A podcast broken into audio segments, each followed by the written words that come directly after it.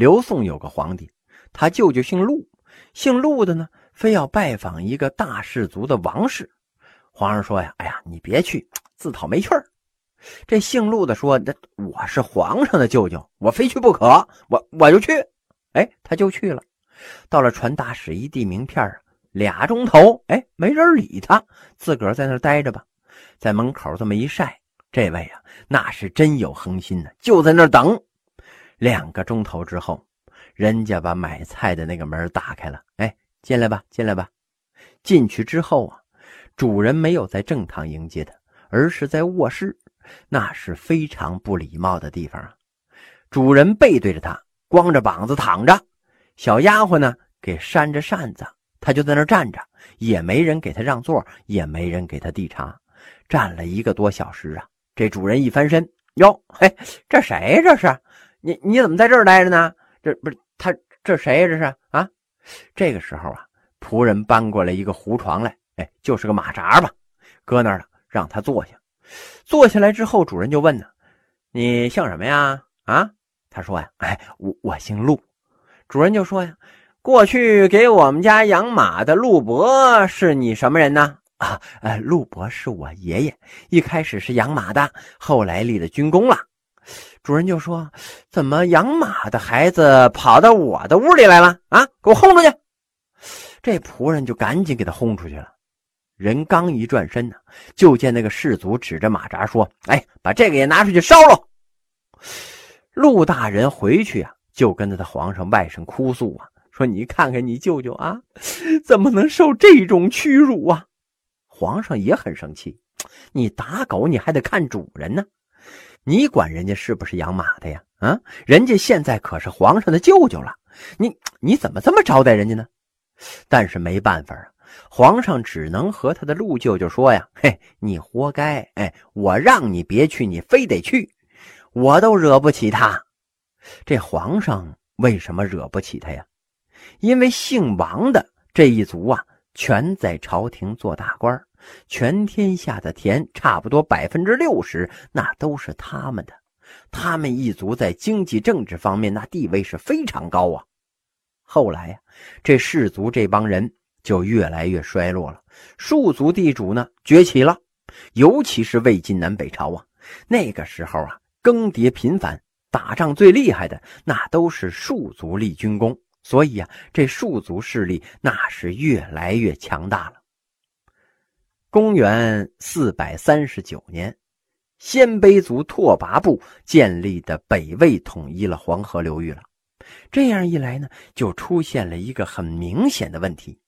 他们是游牧民族啊，当时比较落后，而被他们统治的汉族呢，却是先进的。严重的民族和社会矛盾这就出现了。中国人呢，有一个特别有意思的说法：这胡虏五百年之运，少数民族政权入主中原呢，绝不可能超过一百年。这是因为对我们的文化充满自信。你入主中原靠的是快马弯刀啊。哎，你靠这个征服土地，但是啊，你征服不了人心呢。征服人心靠的是子曰诗云呢，这个嘿，你就不行了。马上打天下，但是不能马上治天下呀。蒙古人当年占了地球陆地表面的四分之一呀，哎，你今天还找得着吗？入主中原八十九年，哎，不就回草原上啃羊腿去了吗？野蛮能战胜文明吗？希特勒帝国怎么样啊？日本帝国怎么样？苏联又怎么样啊？它的原子弹核武器可以把人类消灭三十次。一九九一年呢，没人招他，自己玩完了。从亚历山大帝国到苏联的崩溃，证明了这样一个真理呀：暴力呀，啥用没有，啥也解决不了。拿破仑帝国十年，希特勒帝国十二年，你靠武力能干什么呀？整天灭这个灭那个啊！打仗光人家死人，你不死人呢？所以武力解决不了问题，解决问题啊，还得是靠文化认同。游牧民族进入了中原，摆在面前的就是两个选择呀。第一个是汉化，第二个呢是不汉化。不汉化的结果，那就是哪儿来回哪儿去。但是汉化的结果，那还有你吗？所以为什么五百年之运呢？你汉化那就跟我们融合了，那就没你了呀。现在还有几个满族人会说满语、认识满文的呀？满语、满文要不是国家特意留下来，就跟契丹文、西夏文、女真文一样，变成一种死文字了。连溥仪都不会说，那溥仪呀，英语讲得很棒。老师庄士敦那是英国人啊，他会说英语，但是呢，他不会说满语，本民族的语言他都忘了呀。清朝为什么能够统治中国将近三百年呢？因为汉化了。在这样的背景之下，北魏孝文帝开始汉化改革了。孝文帝的改革呀，主要表现在以下几个方面：第一呀，实行均田制和租调制。当时啊，中国北方常年的战乱呢，田地荒芜，百姓流离失所，最重要的事呢，就是恢复农业生产呢。所以政府给农民分配土地，这就有一个问题了。中国土地私有，政府拿什么分给农民呢？只能是无主的荒田呢。原来的田主打跑了，或者是打死了，所以啊，一般国家只有在大的战乱之后才能给农民分地。一般的乱那还不行，那得乱的是天翻地覆，人口大量减少。北魏统一黄河流域之前，北方是连年战乱，人口锐减。在这样的情况下呀，朝廷颁布了均田令，给农民分地。分地之后呢，你不光种地呀，你还得给国家上税呢。这就是所谓的租调制。租啊，就是给国家交粮食；那调呢，是布或者是帛。你要是种麻呢，就交麻布；种桑呢，就交丝绸。甭管是交租或者是调，哎，必须从事农业。鲜卑人呢？也得从事农业，因为国家不要羊毛和酸奶。我现在给你分配土地了，逼着你进行农业生产，羊毛、酸奶那不行。所以呢，鲜卑人用汉族的方式生产，逐渐他就汉化了。第二，推行的三长制促进了农业和汉化政策。宗主啊，也叫做巫主或者是毕帅，是在五胡十六国末期南逃的豪强大族啊。他们拥有众多的宗族部曲，修有屋壁，建有甲兵，是一些大大小小的割据势力豪强的武装首领。依附旗下的农民呢，往往有数百家、上千家，乃至万家呀，均为他们的私家人口。这些豪强啊，被称作宗主。依附于他们的各类农民呢，则是宗主的包阴户。宗主与包阴户之间呢，是一种主人与佃客之间的关系，而佃客呢，形同于农奴。这个北魏统一之初啊，只是消灭了一些敌对政权，对这些普遍存在的宗主无法根除啊。为了稳定统治啊，便征徭征税，于是呢，就采取了妥协政策了。承认宗主对于包阴户的控制和奴役，并且啊，以宗主对包阴户的统治作为地方基层的政权，以世家大族为宗主督护百姓，于是呢，就形成了宗主都护制。这个宗主在政治上啊，都是剥削和奴役，国家不得征调，哎，也不能干涉。这种制度啊，只对大地主有好处。对于广大农民只有痛苦啊，它没有好处。对于封建国家来说呀，这只是为了巩固刚刚建立起来的政权而采取的权宜之计。对于赋税的征收和徭役的调发，那都是极为不利的。魏孝文帝为了加强中央政府对人民的实际控制，采纳了给事中李冲的建议，于太和十年。也就是公元四百八十六年，建立了三长制，以取代宗主的都护制。这三长制规定啊，五家为邻，设一邻长；五邻为一里，设一里长；五里为一党，设一党长。这三长制啊，与均田制相辅而行。三长的职责呢，是检查户口、征收租调、征发兵役和徭役。实行三长制，三长呢。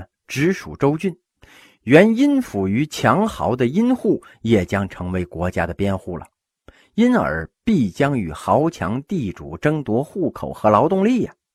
李冲提出实行三长制的建议之后啊，在朝廷之中引起了激烈的争论。坚持宗主利益的中书令郑熙和秘书令高佑那是反对派代表，他们对主持辩论的冯太后说呀：“这三长制啊，看起来很好，实际上呢行不通。”朝臣中支持郑西、高佑意见的那是大有人在呀。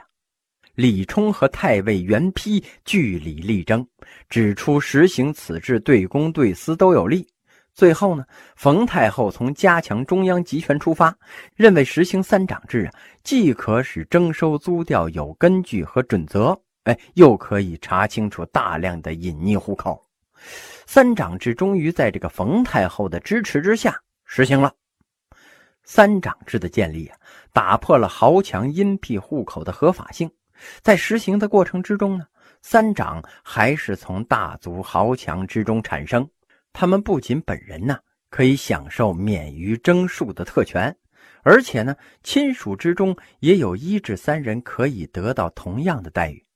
但是较之宗主都护制，它毕竟啊是一种历史的进步。实行之后，国家一直控制的自耕农民大量的增加了，国家赋税收入也相应的增加，农民赋税担负的呢也有所减轻。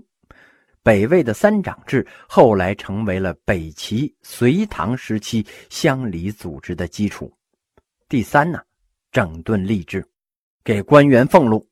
我们知道啊，古代的战争跟你的国家先进与否没有关系，跟什么有关呢？一个是战争成本，一个是战争欲望。战争成本低，敢打；战争欲望强烈，就能打胜。这个北魏呀，爱打仗。北魏为什么爱打仗呢？官员没俸禄，你想挣钱靠什么呀？出去打仗，抢下来战利品，那是你的。再一个呢，靠剥削百姓。官员没有俸禄，所以北魏老得打仗，马上民族嘛。皇上进行改革，整顿吏治，哎，我给你们发工资，别整天出去打仗了。你一发工资，哎，我不用打仗了，我不用冒着生命危险，我也能挣着钱了。我疯了，我还天天出去打仗啊？打仗难免是阵前亡啊，哪一天不留神再砍着我，我干嘛？我我老干这种事儿呢？所以呀，上午的民族就从马背上下来了，越来越平和了。包括后来辽金这些民族，那都是这样，都经历了这么一个过程。原来很爱打仗啊，后来为什么不爱打仗了呢？有工资挣了，他用不着了呀。第四啊，迁都洛阳。北魏的都城最早在盛岳，就是今天的内蒙古和林格尔，然后啊迁到了平城。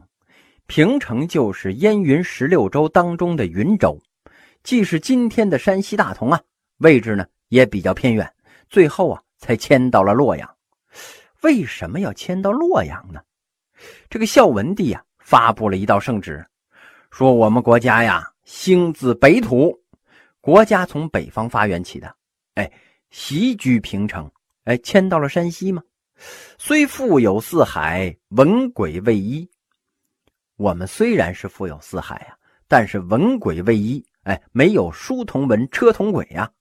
此间用武之地，这个平城啊。这个地方只适合打仗，穷乡僻壤，他什么都不产呢。今天咱们知道有煤呀，他那会儿他不知道啊，知道了那挖出来也不能吃啊。北边挨着草原上崛起了一个强大的新民族，谁呀？柔然。这个民族太强大了，北魏打不过呀。柔然后来被突厥给打败了，西迁到了欧洲，就是欧洲人所说的阿瓦尔人。今天的保加利亚人呢，可能就是柔然人的后裔。移风易俗，信为甚难。这个地方啊，要改变咱们鲜卑的旧俗太难了。平城这个地方，鲜卑的旧势力太强大，怎么办呢？咱们迁都，往哪儿迁呢？小罕地宅，河洛王里，因兹大举，光宅中原。朕为什么要迁都呢？因为平城这个地方啊不好，用武之地，移风易俗，信为甚难。而这个小罕地宅，河洛王里，英姿大举，光宅中原。这小罕呢，指的是崤山函谷关。谁在那儿呢？长安所在，周秦汉唐十一朝故都啊。河洛王里，洛阳是王里，东周、东汉、曹魏、西晋都在这儿定都。算上北魏呀，已经是第五个洛阳定都的王朝了。洛阳呢？是九朝古都，当然后边那几个呀，也没什么太能提得起、穿得上的，包括五代十国的后唐，也都在这儿建都。若问古今兴衰事，请君只看洛阳城。哎，就这意思。所以呀，因兹大举，光宅中原。我要像古代汉民族的帝王一样去中原。他不认为自己是少数民族了。哎，我也要占有中原呢！我是中国的正统，所以呀，我要迁都。大臣们反对呀！哎呀，不行！平城这个地方是祖宗定都之所呀！啊，当年太武皇帝定都于此，你说迁就迁呢？啊，祖宗同意吗？皇上一看，哎呀，我要是愣迁，就把这些大臣给得罪了呀！而且很多大臣论辈分，那那都是我叔叔大爷呀！这怎么办呢？嘿，好吧。我们不迁都了，嗯，南伐刘宋，我要打仗了。这刘宋啊，是南朝宋齐梁陈那个宋，不是赵匡胤的那个赵宋，是刘裕建立的刘宋。这个北魏二十万大军南下呀，征讨刘宋。各位叔叔大爷，老成谋国，忠勇过人，哎，都跟我去。叔叔大爷们就都跟着去了。结果呀，遇到了恶劣的天气呀。大雪大雨，行军锻炼了一下士卒的坚韧程度。这士卒身上啊，那都湿透了，怨声载道啊。今天呢，哎，艳阳高照，扎营晒被子，等到恶劣天气再行军。叔叔大爷们折腾这一下子呀，都快散架了。哎呦，我这侄子他妈太坏了，怎么总这样折腾啊？等走到了洛阳了，这路程啊，哎，刚到一半从山西要走长江边上，刚走一半，叔叔大爷们实在走不动了，就找皇上去了，说：“我说大侄子，咱别再往前走了啊，咱别跟这刘宋打仗了。刘宋也没招咱们啊。再说打仗，哎呀，也犯不着咱们去啊。呃，那那那些边将，你说都干什么吃的啊？他们去啊，咱们回去吧。啊，你叔叔我实在是不行了。这皇上一看呢。”王爷们确实是年事已高，这么折腾确实是不合适。但是问题是我们往前走还有一半的路程，往回走可也是有一半的路程啊。不如咱们别走了，怎么走你都是一个死啊。往回走，那你更得死；往前走呢，好歹天气越来越好。往回走，这天气它越来越坏呀。干脆咱们就在这洛阳建都吧。这叔叔大爷们心里边骂娘啊！但也只好这样了，总比上南方死在半道上强吧。于是这都城就定在了洛阳。